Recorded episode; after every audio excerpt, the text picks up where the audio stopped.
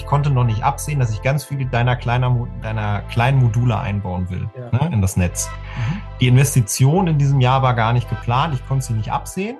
Und ein Jahr später kommt jetzt meinetwegen der Netzgeschäftsführer um die Ecke und sagt, wir müssen jetzt in das Projekt digitale Trafostation investieren und ganz viele deiner Module ausrollen. Dann sind die Betriebskosten nicht veranschlagt worden. Das heißt, ich kann die nirgendwo geltend machen. Das heißt, ich bleibe als Netzbetreiber auf diesen Kosten sitzen muss bis zum nächsten Mal warten, wenn diese Kostenprüfung stattfindet. Das wäre ja im schlimmsten Fall erst vier Jahre später. Ja? Und kann da erst die zukünftigen Kosten einreichen die Kosten, die ich davor habe, die sind schon weg. Sankkosten, die kriege ich nicht wieder. Ja? So, das heißt, ich kann die dann erst zum nächsten Basisjahr wieder einreichen. Und dann dauert das ja noch zwei Jahre, bis die nächste Regulierungsperiode anfängt, weil in dem einen Jahr habe ich die Kosten eingereicht. In dem Folgejahr war das Benchmarking zwischen den Netzbetreibern und dann geht erst die Regulierungsperiode los. Das heißt, im schlimmsten Fall muss ich acht Jahre lang warten, bis ich mein Geld bekomme. Hallo, ihr hört Timo Eckers von Utility 4.0 dem Business-Podcast über die Zukunft unserer Energiewelt. Moderiert von mir und mitinitiiert von Oliver Doleski, dem Autor des gleichnamigen Buches. Eingeladen habe ich mir heute, und wenn euch das gefällt, dann vielleicht auch regelmäßig, den Marcel Linnemann von der Items aus Münster. Marcel geht den Dingen sehr gerne in der nicht unaufwendigen Form auf den Grund, einfach ein Buch darüber zu schreiben. Sechs Stück sind es inzwischen geworden, von Energiewirtschaft für Quereinsteiger über Praxishilfe Post-EEG-Anlagen bis hin zu Wasserstoff kompakt. Außerdem schreibt er regelmäßig Beiträge zu aktuellen Themen aus IT und Energiewirtschaft unter Items Blogging. Für mich ist Marcel der ideale Partner für so eine Geschichte, nicht nur weil er generell ein sehr sympathischer, sehr schlauer Mensch ist, sondern weil er genau die Themen besetzt, wo ich mich jetzt als BWLer nicht so berufen fühle. Also so Netzthemen, Regulierungsthemen oder generell so Ingenieurssachen. Soweit der Plan, steigen wir mal ein. Und ein ganz kurzes Warum eigentlich? Ein, ein herzlich willkommen. Lieber Marcel. Ja, erstmal halt ähm, von meiner Seite her. Aber ich hoffe, du erwartest jetzt keine kurzen Antworten. Wir haben Zeit mitgebracht, ne? Genau, also, wir haben Zeit mitgebracht und äh, nur begrenzt durch geistige Aufnahmekraft und äh, solche Dinge. Ja, also, wie, also ich finde es so, es sind so Fragen für mich, es verändert sich so viel im Moment in der Energiewirtschaft und vieles liegt so auf der Hand, so ja klar, alles wird dezentral und auch die Netze werden dezentral oder müssen wissen, was dezentral los ist. Also gibt es digitale Lösungen und aber irgendeiner scheint da immer noch in einer anderen Welt zu hängen und sagt, nö, du kannst zwar hier irgendwie Leitung dicker machen und, und neue machen, aber jetzt da irgendwie so eine komische Mietsoftware mit so einem Kasten in so ein Verteilnetz ähm, Station einzubauen, das kriegst du hier hm. mal gar nicht wieder zurück. Wie steigst du ein bei dem Thema oder wo ja. Also mir, ist, mir ist tatsächlich aufgefallen, ich habe mir vor unserem Termin mal Gedanken gemacht, ne, was, was, was können wir so diskutieren oder was sind so die Hintergründe vielleicht, warum Netzbetreiber vielleicht aufgrund des regulatorischen Rahmens noch nicht so gut, ich sag mal, in der Digitalisierung unterwegs sind. Mhm. Und ich glaube, da ist mir erstmal ein Hauptproblem eingefallen, aber da werden wir uns vielleicht trotzdem, ich sag mal, drauf beschränken. Wir reden ja fast immer nur von Stromnetzen. Auch als ja, wir die Frage diskutiert ja. haben vor unserem Podcast, haben wir wieder ja. nur über Stromnetze geredet. Ja, genau.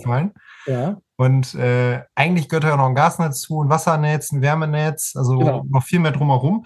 Und nicht mhm. für alles gilt ja unbedingt immer die Anreizregulierung. Ne? Also die gilt ja eigentlich nur für Strom- und Gasnetz. Das heißt, da müssen wir gedanklich schon mal irgendwie erstmal eine Klammer drum machen, mhm. dass wir wahrscheinlich gar nicht heute über alles sprechen, sondern also über einen Teilausschnitt unserer Branche. Ja, also Strom- und Gasnetz oder wollen wir nur Strom machen?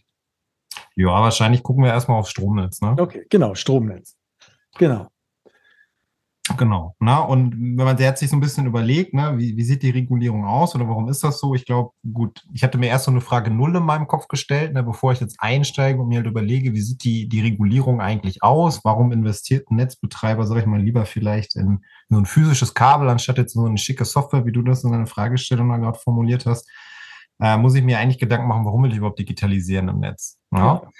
Und ähm, ich weiß jetzt nicht, was in deinen vorherigen Podcast dann noch kommt, die noch veröffentlicht werden. Ich konnte es ja leider dann auch noch nicht hören. Also ne? da war also ganz konkret das Ding, dass äh, diese Verteilnetzstationen, mhm. dass die irgendwie ja ziemlich nicht dumm sind, will ich nicht sagen, aber dass der Verteilnetzbetreiber diese Verteilnetzstationen äh, nicht mhm. so im Griff hat und nicht so monitoren kann, sodass er sehen kann, meinetwegen dieser Case, der jetzt überall so durch die Branche wabert auch, alle kaufen sich ähm, Heizlüfter mhm. und alle kaufen sich irgendwie Elektroautos und, und schließen die an. Und das sieht man wohl gar nicht so gut. was da passiert, mhm. real-time. Und da gibt es aber schlaue Module, man kann sich das vorstellen, was man da alles einbauen kann und dann sendet und funkt er da jetzt irgendwie. Und ähm, es gibt also eine technische Lösung, aber es gibt irgendwie diese Regulierung, diese Anrechtsregulierung, die das noch nicht so honoriert. Ich frage dann mal, warum machen das dann noch nicht alle Verteilnetzbetreiber? Was ist denn da? Ist doch der No-Brainer.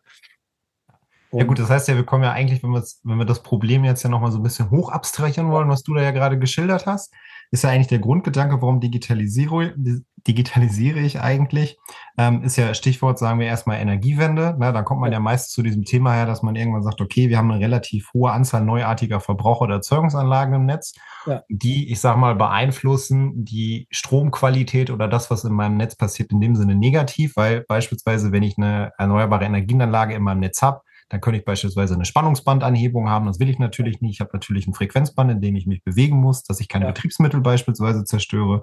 Ne? Oder wenn du jetzt bei deinen Heizlüftern bist, dass ich sage, hm, ich will jetzt nicht noch mehr Lasten oder ich muss mir über, irgendwie überlegen, wie gehe ich mit der hohen Anzahl am Lasten im Verteilnetz eigentlich um, damit ich da nicht zu einer Überlastung der Betriebsmittel komme. Genau. Stichwort thermische Überlastung. Ne?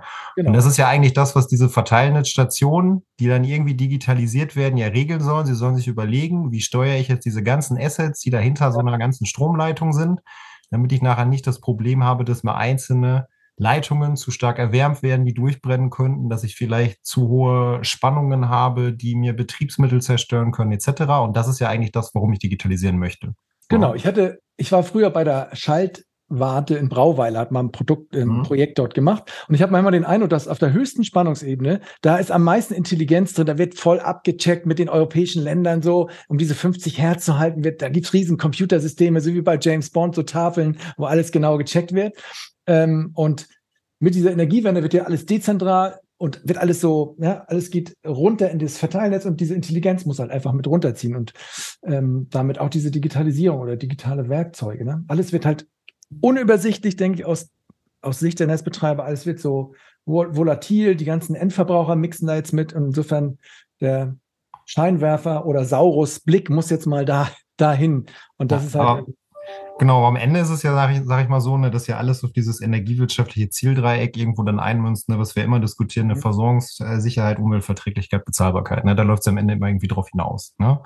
Und in dem Kontext digitalisieren wir ja auch ganz gerne denn die Digitalisierung zum einen, dass wir ja die die Komplexität irgendwie bewältigen wollen. Ne? Ja. Das heißt, wie gehe ich mit der Vielzahl an neuen Anlagen in meinem Netz eigentlich um, dass ich jetzt nicht zu diesem ne, ominösen Blackout komme, der ja wahrscheinlich gerade äh, gefühlt jede Woche durch die Zeitung geistert, durch die Energiekrise. Mhm. Auf der anderen Seite natürlich willst du auch Bezahlbarkeit ja sicherstellen, weil du ja sagst, ich will ja nicht endlos Leitungen jetzt verlegen, genau. ja, um dann im Prinzip äh, ganz viel Geld in mein Netz reinzustecken ähm, obwohl ich es vielleicht mit einer intelligenten Software anders machen könnte. Ne? Und das dritte war, genau, also die beiden. Umweltverträglichkeit. Genau. Ne? Ja, ich will ja erneuerbare Energien ermöglichen. So, also passt eigentlich voll ins Dreieck, oder? Ja. Eigentlich so ein klassisches Thema, das man eigentlich sagen müsste, ist wahrscheinlich vielleicht sogar mit allen drei Zielen vereinbar, wo gedanklich ja. meistens funktioniert es ja doch nicht, ne? Ja. Ähm, dass man es ganz gerne machen möchte, ne?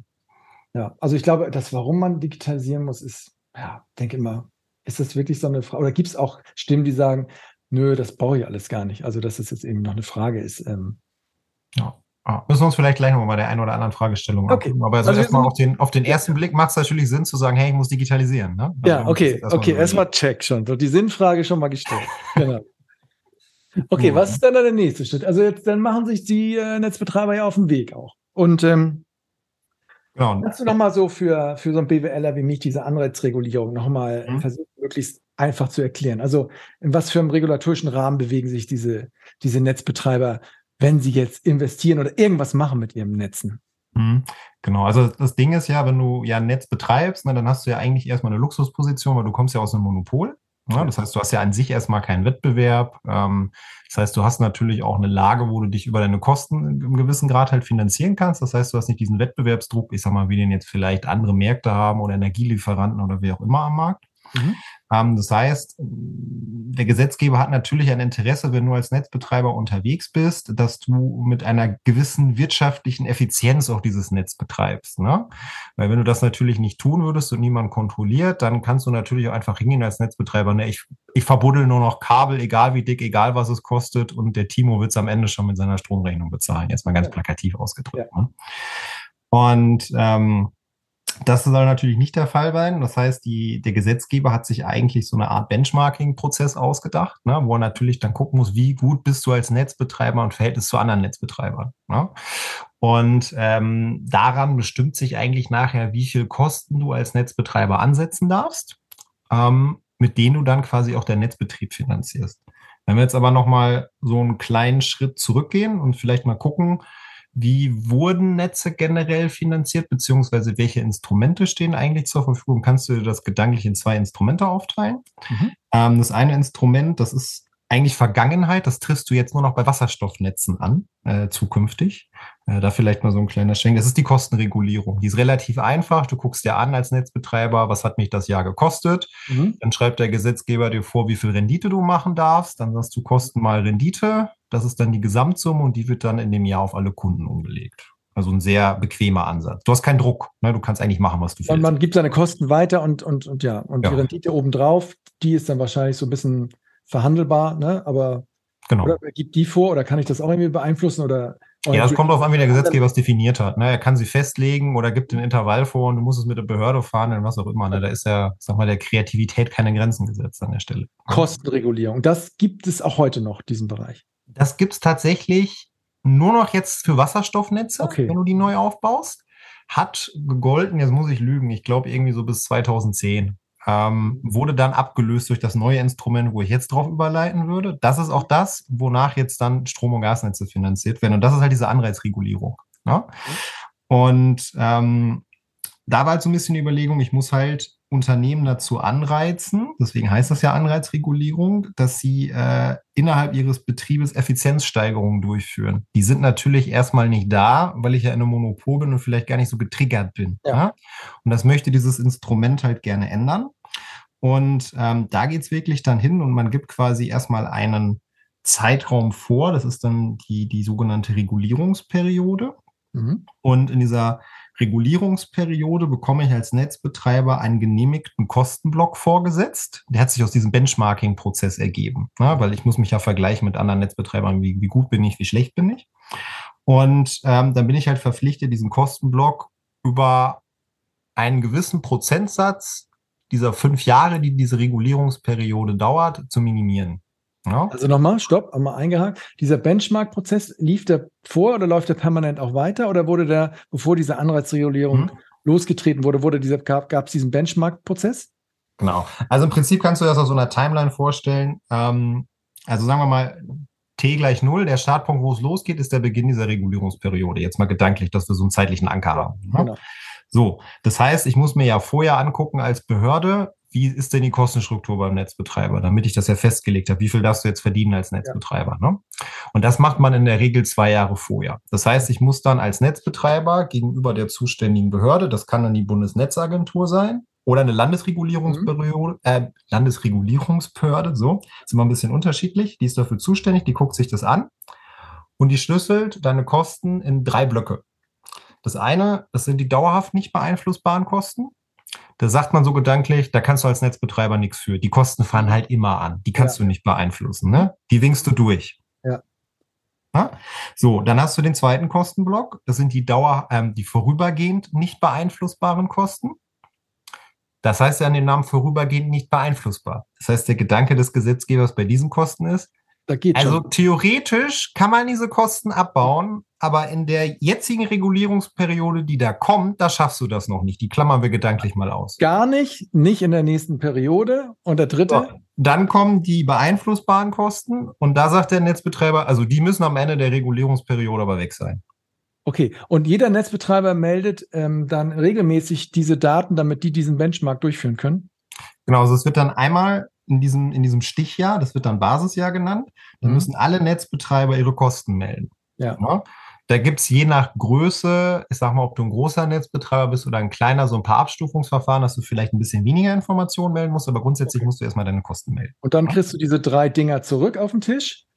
Und dann mit dem Beeinfluss und die beeinflussbaren Kosten, das ist dann, wo der genau hinguckt. Der, also was dann, was dann so die Relevanz für die Periode. Also in, in diesem Benchmarking-Prozess tatsächlich sind die beeinflussbaren Kosten drin, aber tatsächlich auch die vorübergehend nicht beeinflussbaren. Das heißt, die gucken sich die beiden Blöcke sogar tatsächlich an. Mhm. Und dann guckt man, welche Netzbetreiber sind jetzt beispielsweise ähnlich. Das heißt, es werden so gewisse ja. Strukturparameter vorgegeben, ja. Netzlänge, wie viele Kunden ja. sind angeschlossen und so weiter. Und ähm, die werden auch jede, in jeder Regulierungsperiode mal ein bisschen anders definiert. Aber die Bundesnetzagentur gibt vor, was das für Vergleichsparameter sind.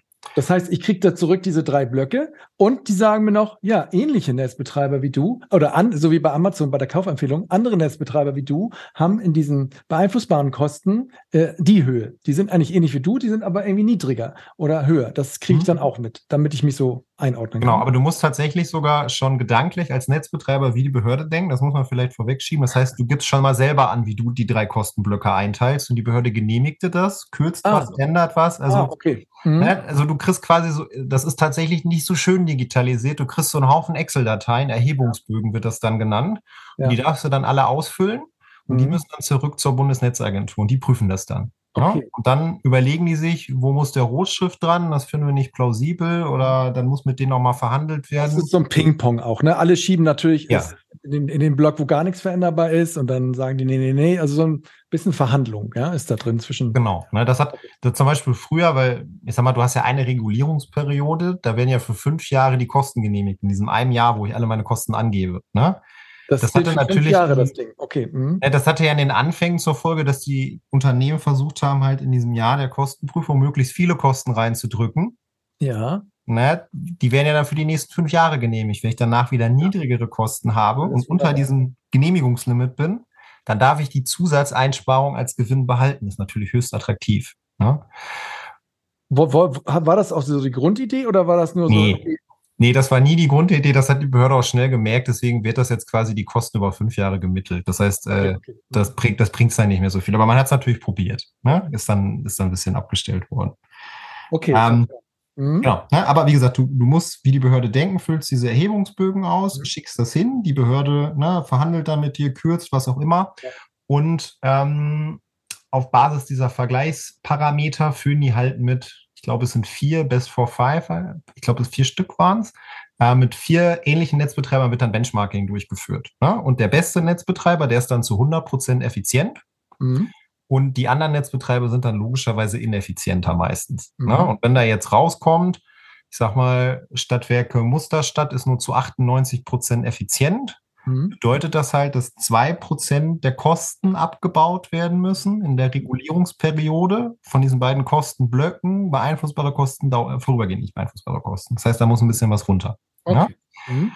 Und ähm, das ist im Prinzip erstmal so der gedankliche Prozess, mhm. ähm, wie man denn zu seinem Kostenniveau kommt, ähm, was man als Netzbetreiber dann später über die Netznutzungsentgelte umlegen darf.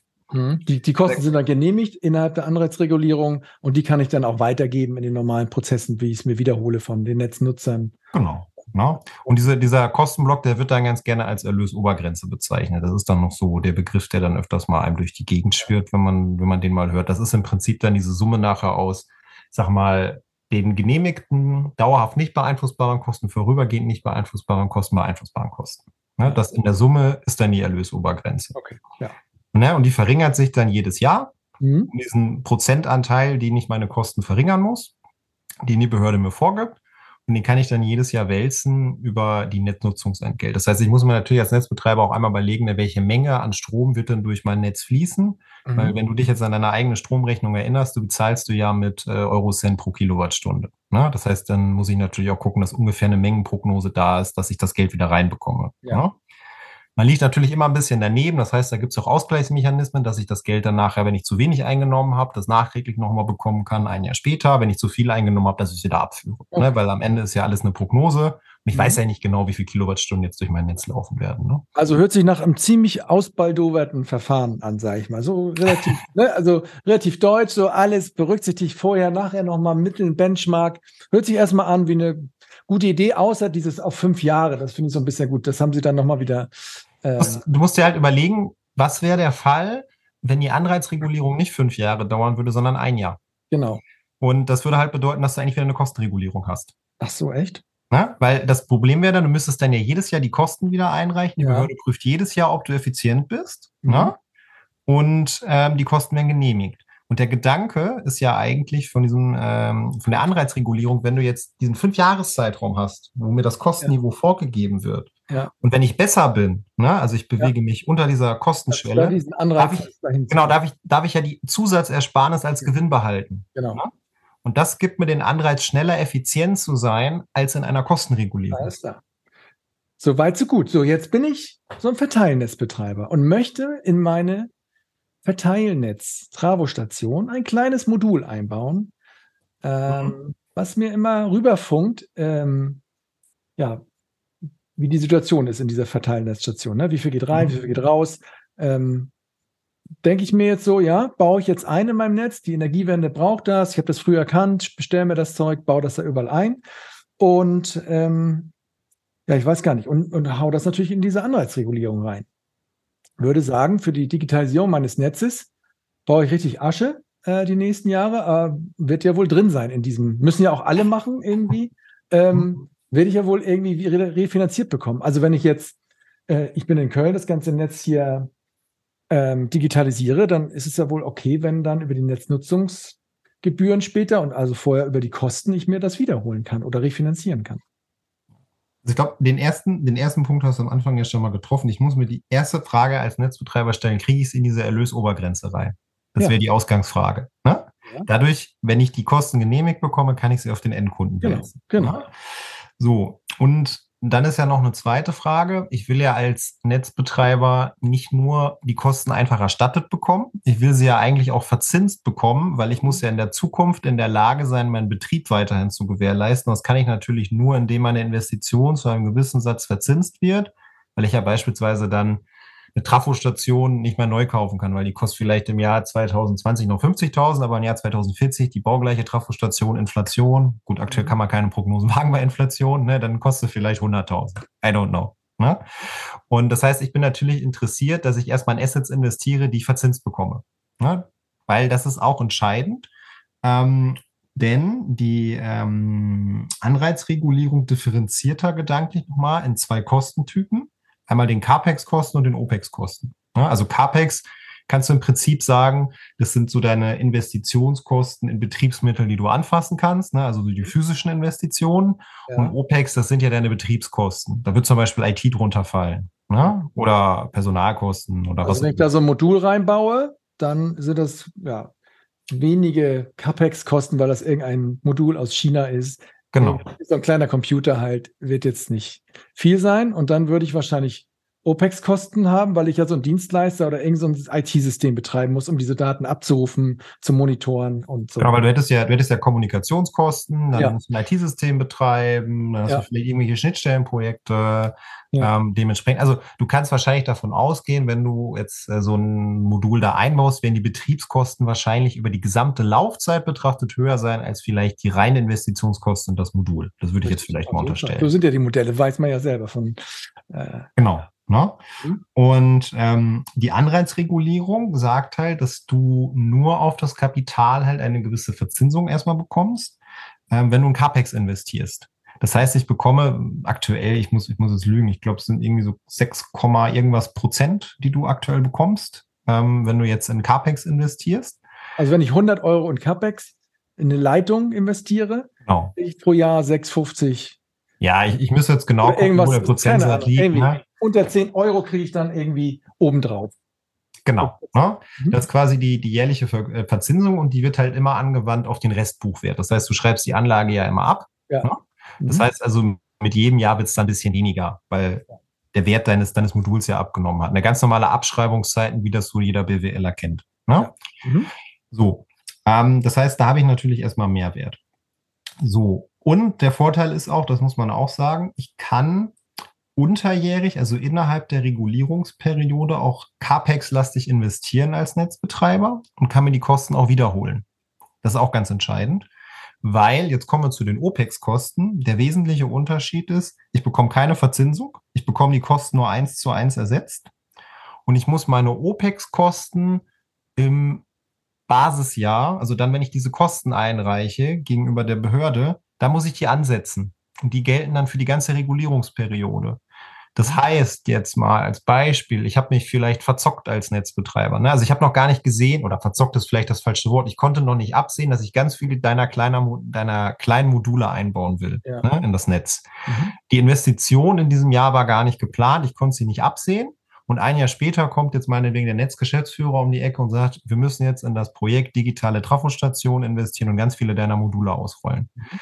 Dann sind die Betriebskosten nicht veranschlagt worden. Das heißt, ich kann die nirgendwo geltend machen. Das heißt, ich bleibe als Netzbetreiber auf diesen Kosten sitzen und muss bis zum nächsten Mal warten, wenn diese Kostenprüfung stattfindet. Das wäre ja im schlimmsten Fall erst vier Jahre später. Ja? Und kann da erst die zukünftigen Kosten einreichen. Die Kosten, die ich davor habe, die sind schon weg. Sunk-Costs, die kriege ich nicht wieder. Ja? So, das heißt, ich kann die dann erst zum nächsten Basisjahr wieder einreichen. Und dann dauert das ja noch zwei Jahre, bis die nächste Regulierungsperiode anfängt, weil in dem einen Jahr habe ich die Kosten eingereicht. In dem Folgejahr war das Benchmarking zwischen den Netzbetreibern und dann geht erst die Regulierungsperiode los. Das heißt, im schlimmsten Fall muss ich acht Jahre lang warten, bis ich mein Geld bekomme. Wo sind wir denn aktuell bei diesem? Es gilt ja für alle. Jetzt kann, wir sind mhm. doch jetzt, wo sind wir aktuell in dem aktuellen? Also ich meine, letztes Jahr müsste, glaube ich, ich, ich ja, ich muss das nachgucken. Ich vertausche es gerade immer. Also entweder war letztes Jahr erst Gas und das Jahr davor Strom oder umgekehrt. Aber die sind gerade erst durch, die Basisjahre. Also da, wo ich Achso, die Kosten jetzt einreiche. Jetzt sind wir eigentlich wahrscheinlich in diesen... Du hättest schon einreichen müssen, dein Projekt. Ja, das hättest genau. du schon auf dem Schirm haben müssen. Jetzt musst du, glaube ich, so bis 2028 vielleicht warten.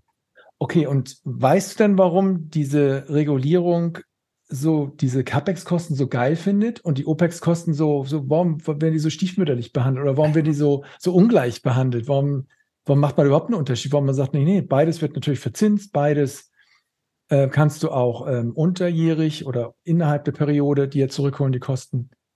Also ehrliche Antwort wäre, du müsstest nochmal einen neuen Podcast machen, dann lädst du mal jemanden von der Bundesnetzagentur ein und du fragst ihn mal einfach. Ja, da das ist ja wahrscheinlich am einfachsten. Ja. Ähm, also ich, ich glaube, da können wir aktuell nur vermuten und spekulieren. Also ich persönlich weiß es nicht. Ähm, es war schon immer so, seitdem ich in der Energiebranche arbeite. Das ist leider erstmal eine schreckliche Antwort, aber ja. das wäre die erste, die ich dir gebe. Ähm, Nein, eine Vermutung könnte ja sein, das ist ein Asset-Geschäft. Man baut irgendwie Leitungen, man hat irgendwie, äh, man hat Stahl, man hat irgendwie Netze. Äh, ne? Das ist wahrscheinlich, ist es so dieses, man kommt halt aus der analogen Welt, aus der Asset-Welt und dieses ganze digitale Betriebskosten, Software-Miete-Kram war halt nicht vorgesehen. Also wird wahrscheinlich ein Element vielleicht sein der, der Erklärung. Ne? Ja, also kann, kann durchaus sein. Ne? Also was, was ich jetzt schon mal so dieses Jahr ein bisschen gelesen habe, äh, wenn man mal so ein bisschen in die energiewirtschaftlichen Nachrichten guckt, dass der Bundesnetzagentur das Problem zumindest bekannt ist. Ne? Also Erkenntnis ist ja immer so der erste Schritt, dass sich irgendwas ändert. Mhm. Ähm, da wurde aber auch gleich der Satz nachgeschoben, naja, aber wir glauben nicht mehr, dass wir in dieser Regulierungsperiode jetzt noch was ändern werden. Also spulen wir gedanklich mal vor, dann sind wir schon wieder im Jahr 2028, bis die nächste losgeht. Und äh, das bedeutet aber auch, die müssen das jetzt die nächsten zwei, drei Jahre hinbekommen, weil wenn ich 2026 schon wieder in die Kostenprüfung gehe, dann muss ich ja wissen, welche Regeln gelten. Das heißt, im schlimmsten Fall warten wir zehn Jahre darauf, bis das wieder angepasst ist und wir die Digitalisierung dementsprechend finanzieren können. Mhm. Und das weißt du jetzt natürlich auch nicht, warum die denken, dass wir so viel Zeit noch haben, wenn wir 2030, 35 klimaneutral sein müssen, warum die meinen, dass man für die Regulierung, die die Voraussetzung schafft, damit äh, die Netze sich in die Richtung bewegen, in die richtige, äh, dann bis so lange Zeit hat. Ne? Das kannst du wahrscheinlich auch nicht beantworten, aber das ist du musst ja auch sagen, wenn du, wenn du ein Netz umbaust, das ist ja auch so der Punkt, ne? dann, dann muss ich ja vorausschauend investieren. Ne? Hast, hast du ja gerade auch schon so ein bisschen angedeutet. Ne? Digitalisierung wird ja wahrscheinlich jeder machen, also investiere ich jetzt ja. schon mal, ne? obwohl ich vielleicht den Bedarf noch gar nicht habe. Aber da muss man vielleicht sagen, bestraft dich auch so ein bisschen die Anreizregulierung, weil sie guckt sich ja nun zu einem Stichtag oder Stichjahr, wenn man so will, halt an, ne, bist du jetzt effizient als Netzbetreiber oder nicht. Aber es könnte ja sein, dass du ein sehr, sehr guter Vorreiter bist. Du hast schon erkannt, ne, im Netz gibt es ja. dementsprechend Probleme, meinetwegen durch Wärmepumpen oder was auch immer. Investierst schon breitflächig jetzt in dein Netz ne? und äh, alle anderen tun das nicht, dann äh, wird die Folge wahrscheinlich sein in dem Benchmarking-Prozess, dass dir erstmal Ineffizienz unterstellt wird. Und, ja, und das ist, ist, natürlich so das nächste Problem, was du dann wieder hast. Du brauchst eigentlich Innovationsanreize oder ne? Genau. Auch äh, und, und das ist natürlich auch alles nicht einfach, denke ich mir, in so eine Anreizregulierung zu bekommen mit Fotojahr, Basisjahr, Benchmark, fünf Jahre, also, CapEx, OPEX. Ähm, also was, es, was es vielleicht gibt, worauf man so ein bisschen aufbauen kann Richtung, Richtung Digitalisierung, das ist schon drin. Ähm, also wer Langeweile hat, das vielleicht nochmal kurz eingeschoben, der kann mal nach der Anreizregulierung einfach googeln, ist ja eine Verordnung. Und dann gibt es da so einen Anhang und da ist eine Formel drin zur Berechnung der Erlösobergrenze. So ein langes Ding, äh, da kann man wirklich genau sehen, aus welchen Kostenbestandteilen sich diese Kosten zusammensetzen, die ich genehmigt bekomme. Ja, ja, du hast mir das ja auch mal geschickt hier, ne? Das, ja, ja, kannst du dir angucken. Das ist ein riesig langes Ding. Das, das will man sich eigentlich gar nicht zur, ich sag mal, zur Genüge führen, außer du bist Regulierungsmanager, machst das den ganzen Tag. Ja, oder du bist Schüler und fragst dich, warum ich so Therme können muss, ne? Dann kann ja. man sagen, ja, wenn du mal in der Bundesnetzagentur unterwegs bist, da brauchst du das dann wieder. Genau, ne? Oder du arbeitest beim Stadtwerk im Regulierungsmanagement, die machen das ja auch jeden Tag. Ne? Okay. Ne? Die muss ich diese Formel immer vor Augen führen. Ja, okay. Ähm, Gut, also. Ja. Aber vielleicht, vielleicht noch kurz ja. Einschub. Ja. Ähm, was da halt drin steht, äh, das ist so ein Q-Element, heißt das. QT wird das abgekürzt in dieser Formel. Ähm, ja, okay. Ja? Und das wäre doch so ein Punkt, wo ich sage, na, dann, das hilft mir vielleicht noch so ein bisschen. Da würde ich sagen, das ist ein Grund mehr auf Digitalisierung zu setzen, weil jetzt habe ich natürlich immer gesagt, ein Netzbetreiber sollen effizient sein, sie sollen sparen, ja. sie sollen Kosten abbauen. Dann denkt man natürlich irgendwann so, hm, also wenn der Netzbetreiber jetzt spart ohne Ende, dann ist aber irgendwann meine Versorgungssicherheit gefährdet. Ne? Genau. Wir waren ja vorhin mal bei diesem Zieldreieck, was wir hatten. Genau, ne? maximale Effizienz durch nicht mehr vorhanden sein quasi. Genau, ne? das, das wollen wir ja auch nicht. Also der Gesetzgeber war schon so schlau und hat das erkannt. Der hat gesagt, wir müssen dagegen steuern. Und dafür würde halt dieses Q-Element geschaffen. Das wird auch so genannt in der Branche, wenn du dich mit den Leuten unterhältst. Und ja. das heißt, das ist ein Qualitätselement einfach. Ja. Ne? Und da guckt man sich quasi an. Du musst halt als Netzbetreiber gegenüber der Behörde reporten, wie viele Stromausfälle du im Jahr hattest, die größer drei Minuten waren. Okay, ja? dann es runter mit deinem Qualitäts. Ähm genau, ne? Und die machen dann quasi einen Durchschnittswert und dann wird halt geguckt, wie oft ist jetzt in Deutschland für einen Kunden okay. in dem Niederspannungsnetz, wie viele Minuten pro Jahr der Strom ausgefallen. Also wenn ich ganz viele Teslas an meine Verteilnetzstation anschließe oder an die und die geht dann raucht dann ab und ich habe dann in der Straße in der Stadt Ausfälle, dann geht mein Q runter. Ja, oder beziehungsweise die Zahl geht erstmal nach oben, ne? aber an sich ja, ist die genau. Qualität dann schlechter. So muss man es vielleicht sehen. Ne? Okay. Mhm. Und ähm, also wir sind da in Deutschland aktuell Energiewende hin oder her noch so ziemlich die Weltspitze. Ne? Ähm, schwankt, glaube ich, immer irgendwie so zwischen 10 und 20 Minuten pro Jahr. Ist, glaube ich, ganz gut. Also es gibt schon europäische Länder, die haben dann sind dann eher so im 500 Minuten Bereich, ja, wenn man so nach Osteuropa guckt teilweise. Äh, oder Malta, glaube ich, hat auch einen relativ schlechten Wert. Und ähm, wenn ich jetzt halt hingehe, also und das reporte, ne, wie oft ist mein Strom halt ausgefallen, wie gut ist mein Q-Element, dann geht die Bundesbehörde halt hin und macht halt erstmal so einen Durchschnittswert über alle Kunden im Jahr. Mhm. Ja, wie ist das in ganz Deutschland? Mhm. Und dann wird halt geschaut für das jeweilige Versorgungsgebiet. Für dich als Netzbetreiber warst du jetzt über diesen Referenzwert oder darunter. Und wenn du jetzt schlechter warst, also über diesen Referenzwert liegst, mhm. dann sagen wir mal, statt den 10 Minuten im Durchschnitt lagst du jetzt bei 15 Minuten im Jahr, die da bei dir der Strom ausgefallen ist, dann musst du Strafe zahlen. Und das ist nicht wenig. Also da kann man ganz schnell mal so im sechs-, siebenstelligen Bereich liegen, je nach Größe des Netzbetreibers. Mhm. Ja? Und wenn du halt besser warst, also unter diesem Durchschnittswert, dann bekommst du eine Bonuszahlung. Mhm. Also attraktiv. Das ist so ein internes Umlagesystem, könnte man fast ja. sagen, zwischen den Netzbetreibern. Ja? Und ähm, wenn ich natürlich jetzt den Fall hätte, ich habe jetzt schon ein Netz, ne, was mit vier erneuerbaren Energien ausgestattet ist und ich stelle fest, na, so die Stabilität, die ist nicht gewährleistet. Ich muss jetzt irgendwas mit Digitalisierung machen dann könnte ich natürlich sagen, es ist ein Anreiz zu sagen, naja gut, ich kriege jetzt die OPEX-Kosten gerade nicht wieder. Ja, ich habe es ich nicht auf dem Schirm gehabt. Ich investiere jetzt in Digitalisierung, aber meine Netzqualität steigt dadurch und ich nehme das Geld wieder ein, indem ich quasi ein besseres Q-Element habe als der Durchschnitt. Das können natürlich auch Gedankengänge sein, die man hat. Ne? Ja, finde ich super Gedankengang, würde ich doch sofort machen. Also dann, also, wenn, ich würde jetzt sagen, Verteilnetzbetreiber, der sagt, Timo ist ja eine tolle Idee, aber ich habe da, kann das nicht in die in die OPEX reintun oder CAPEX kriegst nicht zurück, sag ich ja, dann ab ins Q-Element. So, ist doch wunderbar. Also dann holst du doch darüber wieder.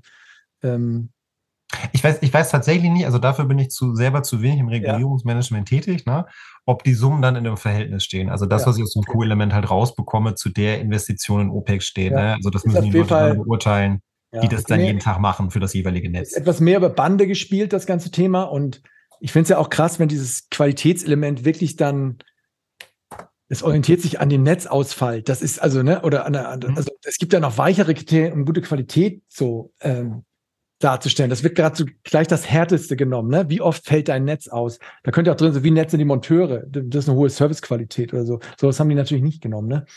Ähm, oder wie, äh, oder wie gut sind die Prognosefähigkeit, ne? Wie, genau. Nee, es ist wirklich nur dieser eine Wert, den du halt genau. reportest. Ne? Okay. Also Der wird dann einmal gemacht für die Niederspannung und einmal für die Mittelspannung. Ne? Ja. Also es gibt aber ein Schlupfloch, also ähm, dass du gehen könntest. Vielleicht kriegst du das nicht so wieder, wie du es haben willst, aber es gibt irgendwas, wie du es refinanzieren könntest. Genau.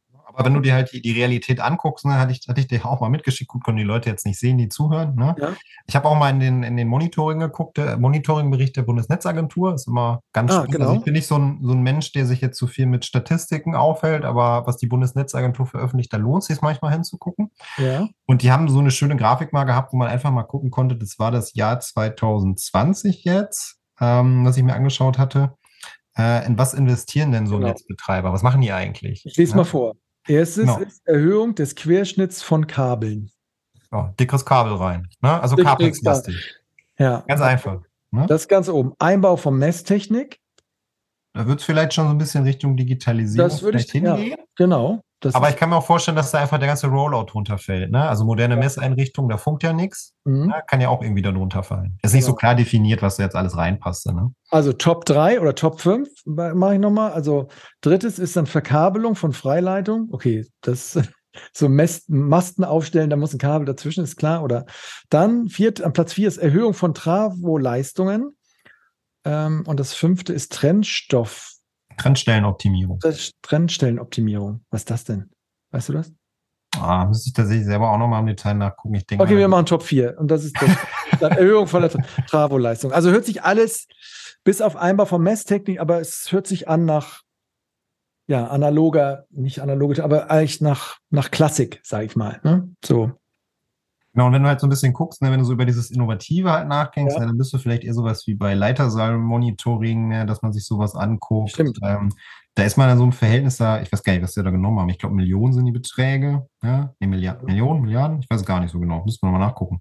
Ne? Aber da wird dann eine Zahl von 21 angegeben und eine Erhöhung des Querschnitts von 454. Ne? Also da kriegt man mal so ein Gefühl dafür, ne, was so das Verhältnis ist. Also es ist halt mhm. deutlich geringer, ne? als, als ich jetzt da in, äh, ich sag mal, äh, ja, CAPEX-lastige Dinge äh, investiere. Okay, das gut. Ist dann schon ganz ähm, Exkurs kleiner. Äh, meine Eltern, ich komme äh, aus Schleswig-Holstein und die sagen halt, ja, die Netzkosten sind hier oben so hoch, weil wir die ganzen Windräder da offshore haben. Das ist aber die, das passt aber in die Logik jetzt hier, oder? Ähm, mhm. Oder? Also teils, teils. Mhm. Ähm, historisch gesehen ja. Es, es ist so, weil ich die Netzkosten ja immer je Versorgungsgebiet ausgewiesen habe. Das heißt natürlich in einem Versorgungsnetz, wo ich jetzt viele Windkrafträder habe, ist es natürlich wahrscheinlich teurer, weil ich vielleicht höhere Anschlusskosten habe. Ich muss dickere Leitungen dafür legen, dass genau. ich den Strom wegtransportieren kann und so weiter. Ähm, das hat die Politik schon erkannt, ähm, schon vor einigen Jahren. Mhm. Und was man zumindest schon mal gemacht hat, das ist so der erste Schritt zu einem, ich sag mal, bundeseinheitlichen Netznutzungsentgelt man hat diese ganzen Kosten für die Übertragungsnetze, die hat man jetzt vereinheitlicht. Das heißt, die Kosten werden wirklich gleich von jedem getragen. Aber es sind ja erstmal nur die obere, ist ja nur die obere Spannungsstufe, also die 380 kV Ebene. Ja. Alles andere 110 kV, 20 kV, 0,4 kV, das ist alles noch individuell. Ne? Das heißt aber, wenn man jetzt Südlink bauen würde, die ganzen Kosten, das ist ja die oberste Ebene, wenn ich richtig mhm. unterwegs bin, also wie man den Windstrom in dieser wilden Idee dann in den Süden bringt, gibt es auch noch andere Ideen, aber das würde sich dann in so einem bundeseinheitlichen Netzgeld ähm, wiederfinden. Also die Kosten wären dann. Sind, die sind auch einheitlich, ne, wenn die ausgewiesen und die verstecken sich dann in den Netznutzungsentgelten. Das ist jetzt aber auf deiner Stromrechnung, meine ich, nicht so ausgewiesen, dass du siehst, das wären jetzt die Kosten für das Übertragungsnetz und das sind die Netzkosten für den Rest. Ja, das siehst du halt nicht. Okay. Genau. Ja, okay. Für ein Zwischenfazit für mich habe ich jetzt verstanden. Es bleiben natürlich Fragen offen, die man wirklich mit der Bundesnetzagentur mal besprechen müsste. Ich frage mich jetzt so abschließend noch, ist das jetzt, hm, ist das eine, ist das eine Ausrede eigentlich von, von Netzbetreibern? Taugt es auch als Ausrede? Weil manche machen es ja doch, habe ich immer mhm. so den Eindruck. Es gibt schon welche, die machen es unabhängig davon, wie sie reguliert sind. Habe ich so den Eindruck manchmal von außen. Gibt es Konstellationen, wo du sagst, ja, der Netzbetreiber hat es ja auch gut, weil so und so. Also, mhm. also mh, überlege gerade, wie wir am besten anfangen. Also vielleicht nochmal, muss ich vielleicht auch nochmal ein Zwischending einschieben, mhm. dann, dann kommen wir vielleicht auf die Frage, weil das, glaube ich, ganz gut passt, nochmal so in dem Gedankengang, ne, warum investieren wir, wie wir investieren heute. Ne? Also warum sind wir so CAPEX-lastig unterwegs? Genau, ja. Gedanklich. Mhm. Ne? Mhm. Ähm, und eigentlich reden wir immer davon, wir wollen Netze digitalisieren. Ne? Das heißt, da ist ja dieses Stichwort meistens dabei, dass wir von Smart Grids sprechen. Ja. Und ähm, ich fand es mal ganz interessant tatsächlich, ich einen Vortrag gehört, ich habe mir da auch nie Gedanken drüber gemacht, wo dieser Begriff Smart Grids eigentlich herkommt. Ne? Mhm. Und ähm, der Referent, der so ein bisschen auch über das Thema digital, digitalisierte Stromnetze erzählt hat, ähm, war auch vom E.ON-Konzern. Und ähm, er hatte gesagt, eigentlich kommt der Begriff Smart Grid aus Amerika. Gut, klar, irgendwie Englisch, hätte man sich denken können. Mhm. Ja. Ähm, aber mit einem ganz anderen Hintergedanken, weil wir sind es ja gewohnt, wie wir schon festgestellt haben, eher CAPEX-lastig zu, äh, zu investieren. Das heißt, wir haben ja auch so ein hohen Gedanken an die Versorgungssicherheit. Die darf niemals das Stromnetz ausfallen. Das heißt, wir legen eher ein dickeres Kabel, bevor jetzt irgendwo die Lampen ausgehen. N-1 noch so als Begriff, ne? Genau. Also ein ne? zweites daneben, falls das eine ausfällt. Mhm. Genau, ne? Also da sind wir dann vielleicht auch mal nicht immer so kostengünstig unterwegs, da ist eher das Ziel Versorgungssicherheit. Ja. Ne? Das ist in Amerika anders. In Amerika erfolgt die Netzfinanzierung eigentlich überhaupt nicht über den CAPEX-Ansatz. Da kriegen sie nämlich gar keine Verzinsung für, sondern die verdienen ihr Geld eher über den OPEX-Ansatz, also die Betriebskosten. Ah, da ist genau. Heißt, die kommen gedanklich auch so ein bisschen mehr aus der Welt. Naja, gut, ich kann das Netz schon eher mal so ein bisschen kaputt sparen, sage ich jetzt mal plakativ. Ja. Wenn ich da mehr Betriebseinsätze habe, um Störungsfälle zu beheben, verdiene ich ja mehr Geld damit. Das heißt, ich nehme auch mal in Kauf, dass ich gewisse Versorgungsunterbrechungen habe. Mhm. Und wenn mir dann Teile meines Netzes ausfallen, dann ist es ja nicht schlecht, wenn die, wenn das Netz sich in so kleine Inseln aufteilt, die dann autark weiter funktionieren können. So kleine Microgrids. Ne? Mhm. Also Sie nehmen es ein bisschen mehr in Kauf, dass, genau. dass Netze ausfallen, nicht so wie in Deutschland, wo 50 Hertz, das ist ja so, es muss stabil sein im ganzen Land. Da werden ja Kraftwerke quasi in, in Parkposition gehalten, also Riesenaufwand getrieben gefühlt, damit mhm. zur Not das, äh, und die sagen, nee, äh, kann passieren und dann möchte ich so eine Struktur haben, wie bei Inter im Internet, wenn eine Zelle ausfällt, die anderen Zellen funktionieren noch. Genau. Ne? Okay. Mhm. Und damit ich das natürlich hinbekomme, da gehe ich vielleicht ein bisschen mehr auf diese Digitalisierungsschiene hin. Ne? Ja. Mhm. Und das heißt, die sind gedanklich mehr so getriggert, naja, ich versuche eher mein Netz weiter zu digitalisieren und das dann in so Microgrids fahren zu können, als, als dass ich jetzt ein dickes Kabel lege. Ja. Ne? Und jetzt schwappt dieser Trend, oder ist dieser Trend ja so ein bisschen rübergeschwappt, diese Idee, diese Smart Grids, wo sich auch jeder irgendwie ein bisschen was anderes drunter vorstellt, ist dann nach Europa gekommen, wahrscheinlich dann durch die EU-Geister, durch die Bundesregierung, durch unser Markt, was auch immer. Mhm. Ne? Mhm. Und wir versuchen jetzt quasi erstmal ein System, was aus Amerika kommt, aber vielleicht von einer ganz anderen Betriebswahl gedacht war als für unser Netz, weil wir ja CAPEX-lastig orientiert gewesen ja, sind, auch in unseren Investitionen jetzt da reinzudrücken. Ja? Aber äh, für mich liegt es ja aber viel näher an dem, wo wir hinwollen. Wir wollen ja auch die Energieversorgung, Erzeugung, Ver, ähm, Verbrauch dezentralisieren. Am besten runter auf Smart Grids in jedem Haus, in jedem Quartier. Da, da, da wollen wir ja hin. Und das, also eigentlich müsste man noch sagen, Bundesnetzagentur, jetzt mal Fokus auf CAPEX. Äh, Vorbild USA, oder? Also OPEX meinst du eigentlich? Äh, OPEX, sorry. Ja, also, alles gut. Die Wende ist OPEX. Ähm, nee, kann, kann ja, wir können den Gedankengang ja mal weiterspielen. Also das wäre ja. erstmal nur so der Punkt, ne, wo komme ich ja. her und wie ist das. Thema irgendwie so ein bisschen rübergeschwappt. Ne? Ja. Und ähm, jetzt kann man ja den Gedankengang halt sich überlegen, ne? Wenn, jetzt ist dieses Thema da, jetzt muss ich mir überlegen, wie ich gehe als Netzbetreiber mit meinem Netz um. Also welche Investitionstaktiken habe ich eigentlich? Mhm. Ne? So, und da hast du ja eine Möglichkeit, die, die brennt ja auf den Nägeln, du bist schon vorausschauend, du bist visionär, du sagst, ich muss jetzt möglichst viel investieren, ich muss mich vorbereiten. Ne? Das wäre so die erste Strategie, die ich eigentlich ja. habe. Ne? So, haben wir festgestellt, hm, ja, wenn ich vielleicht mit einer gewissen Weitsicht unterwegs bin und jetzt Geld nicht so für eine Rolle spielt, kann ich das machen. Ja. Ähm, aber jetzt habe ich ja diese doofe Anreizregulierung irgendwie dazwischen. So ganz frei investieren kann ich ja nicht. Ne? Das heißt, ich kann dann ein bisschen abstufen und sagen, naja, die eine Möglichkeit ist, äh, ich versuche kombiniert irgendwie zu investieren. Das heißt, ich gehe in Teil, also CAPEX-Investitionen weiter rein, ne, versuche vielleicht auch einfach mal in gewissen Baugebieten nochmal Querschnitt zu erhöhen, was auch immer, nehme aber auch das Thema Digitalisierung jetzt mit auf, ne, dass ich so einen Hybridansatz irgendwo habe. Ja. Andere Möglichkeit ist erstmal zu sagen, äh, ich versuche eigentlich nur noch Geld aus meinem Netz zu ziehen und irgendwann stoße ich es ab. Wäre theoretisch auch möglich. Also ich investiere faktisch nichts. Ich kenne jetzt eigentlich nicht wirklich Versorger, die das tun, ne? aber möglich mhm. wäre das ja, dass du das als Strategie fährst, weil man hat ja doch einen langfristigen Gedanken, wenn man so eine Infrastruktur betreibt. Ne?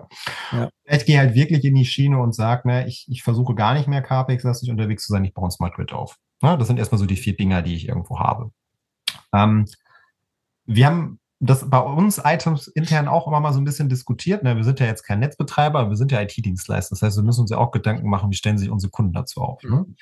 Und ich finde gerade die Diskussionsentwicklung tatsächlich sehr spannend, weil wir haben letztes Jahr auch mal mit ein paar größeren Häusern diskutiert, die jetzt auch nicht zu unserem Kundenkreis oder so gehören, einfach mal so zu fragen, was macht ihr eigentlich? Wie sieht eure Strategie aus? Was macht ihr von diesen vier Strategien eigentlich? Ne?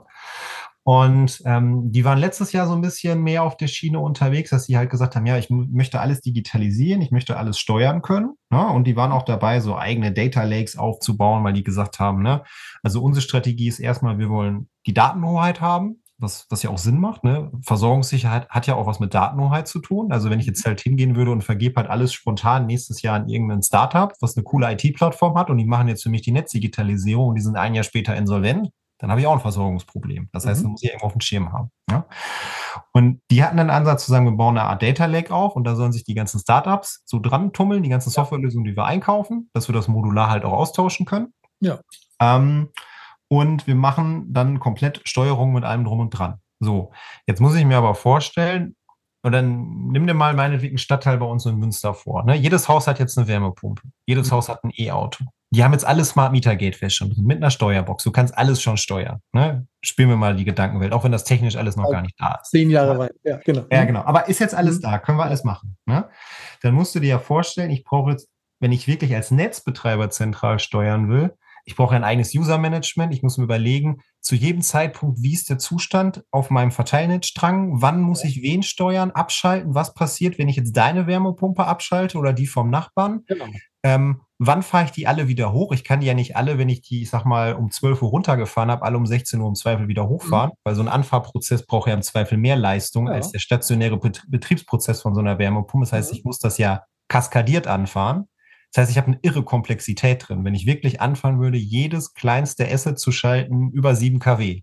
Das, ja. was ja heute das Messstellenbetriebsgesetz sagt, ne, wenn du über 7 kW bist, wirst du mit einem intelligenten Messsystem beglückt. Und, ja. Mhm. Das hat ja eine irre Komplexität, wenn ich das wirklich umsetzen will. Und dann müssen mhm. die ganzen Netzbetreiber untereinander noch kommunizieren. Genau. Und der Trend, so wie ich ihn jetzt gerade so ein bisschen wahrnehme, seit, seit diesem Jahr geht tatsächlich eher dazu hin, dass die Netzbetreiber sagen, hm, vielleicht machen wir das nicht mehr. Wir machen nur noch so eine Art ich nenne es jetzt mal intelligenten Hausanschluss.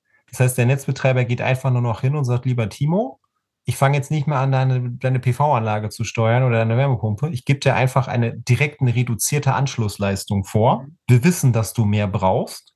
Ja. Und du bekommst dein eigenes internes Energiemanagement und musst dir überlegen, wie du dich selber optimierst. Das legst du als Kunde fest. Wir als Netzbetreiber gehen nur noch von dieser Minimalleistung aus, die, die wir dir bereitstellen. Dann muss sich der Kunde, der Haushalt quasi Intelligenz ja. kaufen, die das so steuert, dass es sauber durch den Hausanschluss passt. Ne? Also ich kann mir schon, schon vorstellen, dass Netzbetreiber die dann trotzdem sehen wollen. Die ja. sind ja schon so drauf, dass sie das auch irgendwie mitbekommen sollen. Mhm. Ähm, aber es ist halt ein komplett anderer Ansatz. Das sind zwei Philosophien, finde ich, die da gegeneinander krachen, weil das eine bedeutet, eine zentrale Instanz steuert alles, monitort alles und schätzt alle Auswirkungen ab. Mhm. Das ist das, jeder, also der Netzbetreiber steuert alles, Variante eins. Und die zweite Variante ist, der Netzbetreiber geht nur noch hin und sagt dir, die Leistung steht dir zur Verfügung, steuer dich selber aus. Ein dezentraler Ansatz. Das finde ich schon, das hat auch eine große Auswirkung, finde ich, auf die Digitalisierungsstrategie und wie ich in mein Netz investieren möchte von diesen vier Stück. Das stimmt. Das würde ja bedeuten, ich baue nicht mehr jetzt einfach permanent dieses Smart Grid aus, sondern ich bin vielleicht in diesem kombinierten unterwegs. Ne? Ich digitalisiere Hausanschlüsse, greife vielleicht noch gewisse Assets ab, die ich vielleicht trotzdem noch steuere und äh, mache weiter meine Kapazitätserhöhung, aber ich habe nicht mehr diesen klaren Trend 100% Digitalisierung. Klingt so ein bisschen, äh, wenn man es jetzt böse meint, denkt man so, ja, die haben jetzt erkannt, das wird ja echt irre komplex, sollen doch die Kunden, sollen doch die Leute auch mal was bezahlen oder sollen sich auch damit beschäftigen. Da so, ne, so mhm. klingt ja auch so plausibel, so warum sollen jetzt, sollen nur wir das machen? Ne? Ich frage mich nur aber, so ein Thema wie, vielleicht braucht man ja auch perspektivisch irgendwie diese ganzen angeschlossenen Elektroautobatterien irgendwie, um dieses äh, Game jetzt neu hinzubekommen in, in Zukunft. Ne? Vielleicht brauchst du diesen Speicher, um irgendwie Sonnenstrom oder Windstrom oder so da zu speichern. Also kannst du das dann damit auch noch mit so so einem Modell dann, dann würdest du wahrscheinlich wieder kurzzeitig die, die, die, den Hausanschluss hochziehen, damit du schnell was in die Batterien mhm. drücken kannst, dann machst du ihn wieder zu, wenn er mit seiner Eigenerzeugung kommt. Also du brauchst ja auch diese Assets irgendwie für deinen ursprünglichen Job, wenn du das ernst meinst. Ne? Das ist ja dann. Ja. Ja, aber was, was ich einfach nur sagen wollte, also ich würde heute nicht hingehen und sagen, ich habe die Antwort und ich weiß, welche dieser Strategien stimmen. Ne? Mhm. Ähm, was ich einfach nur sagen will, es gibt aktuell verschiedene Blickwinkel, wie du auf das Thema gucken kannst. Du kannst verschiedene Investitionsstrategien fahren und du kannst verschiedene Arten von Digitalisierungs- oder Smart Grid-Strategien fahren. Mhm. Ich glaube zu sagen, welche Strategie jetzt die richtige ist, das kann aktuell niemand. Also das würde ich mir auch nicht zutrauen aktuell. Du beobachtest halt nur, dass es einmal, also vor bis vor kurzem war es so, dass das wirklich extrem in diese zentrale alle Daten bei mir Steuerungslogik war und dass sie da so ein bisschen wieder von wegrücken. Ähm, das beobachtest du so ein bisschen oder es gibt Gespräche, wo du das so raushörst.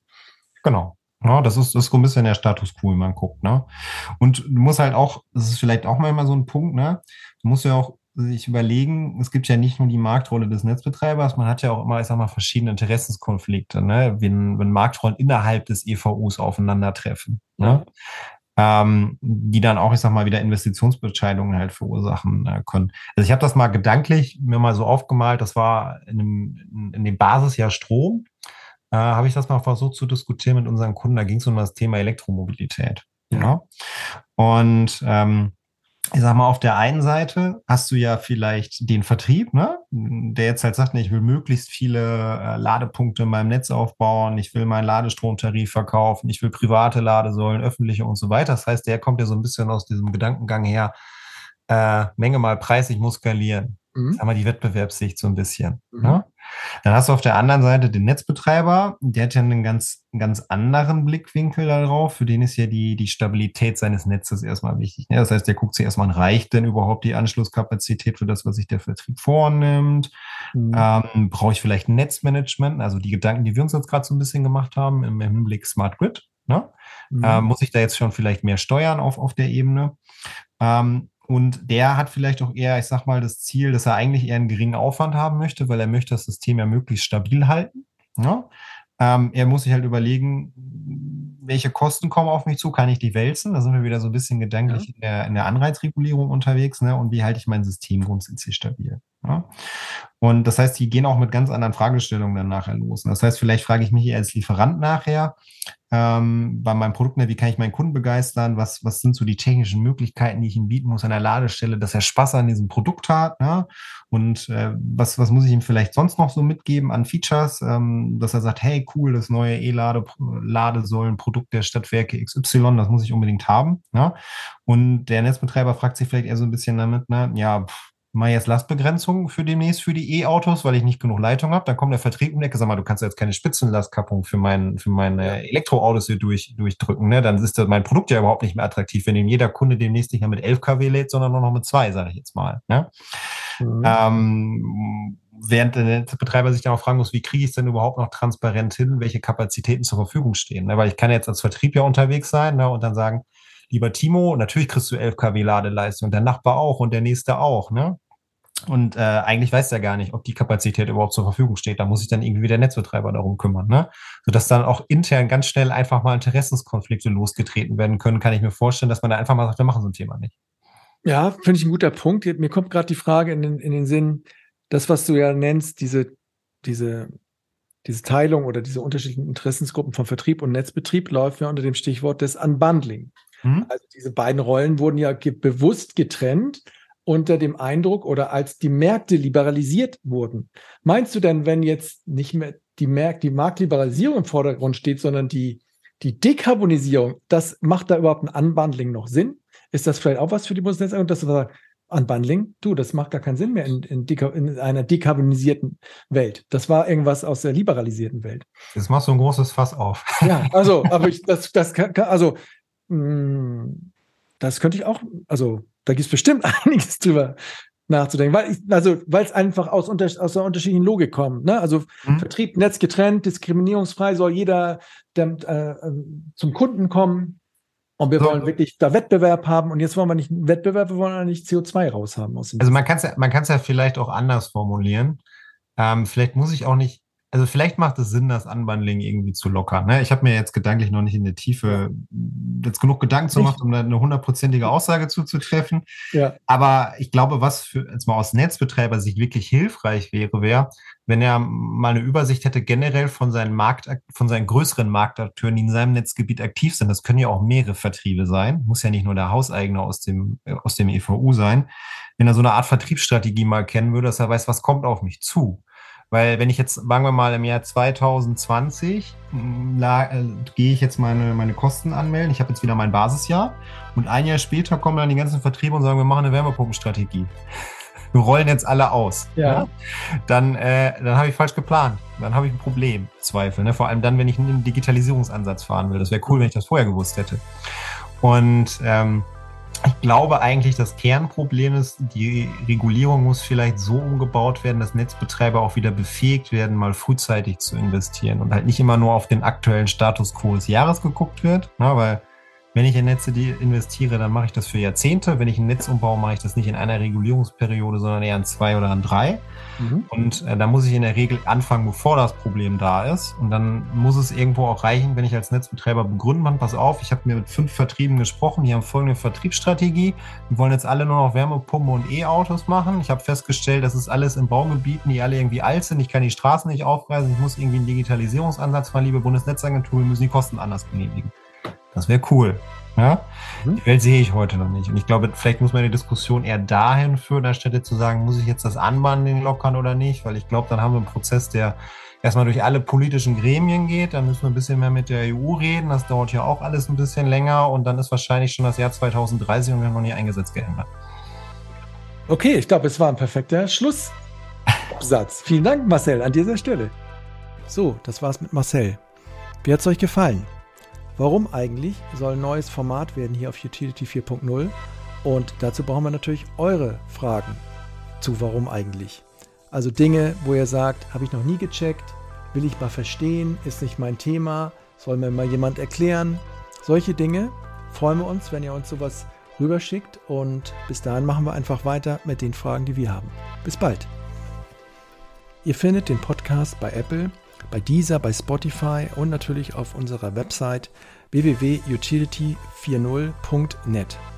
Gute Bewertungen und konstruktive Kommentare sind natürlich immer herzlich willkommen, genauso wie Vorschläge für neue Podcast-Gäste. Wenn ihr unsere Arbeit darüber hinaus unterstützen wollt, so nehmt gerne Kontakt mit mir auf. Alles Gute für euch.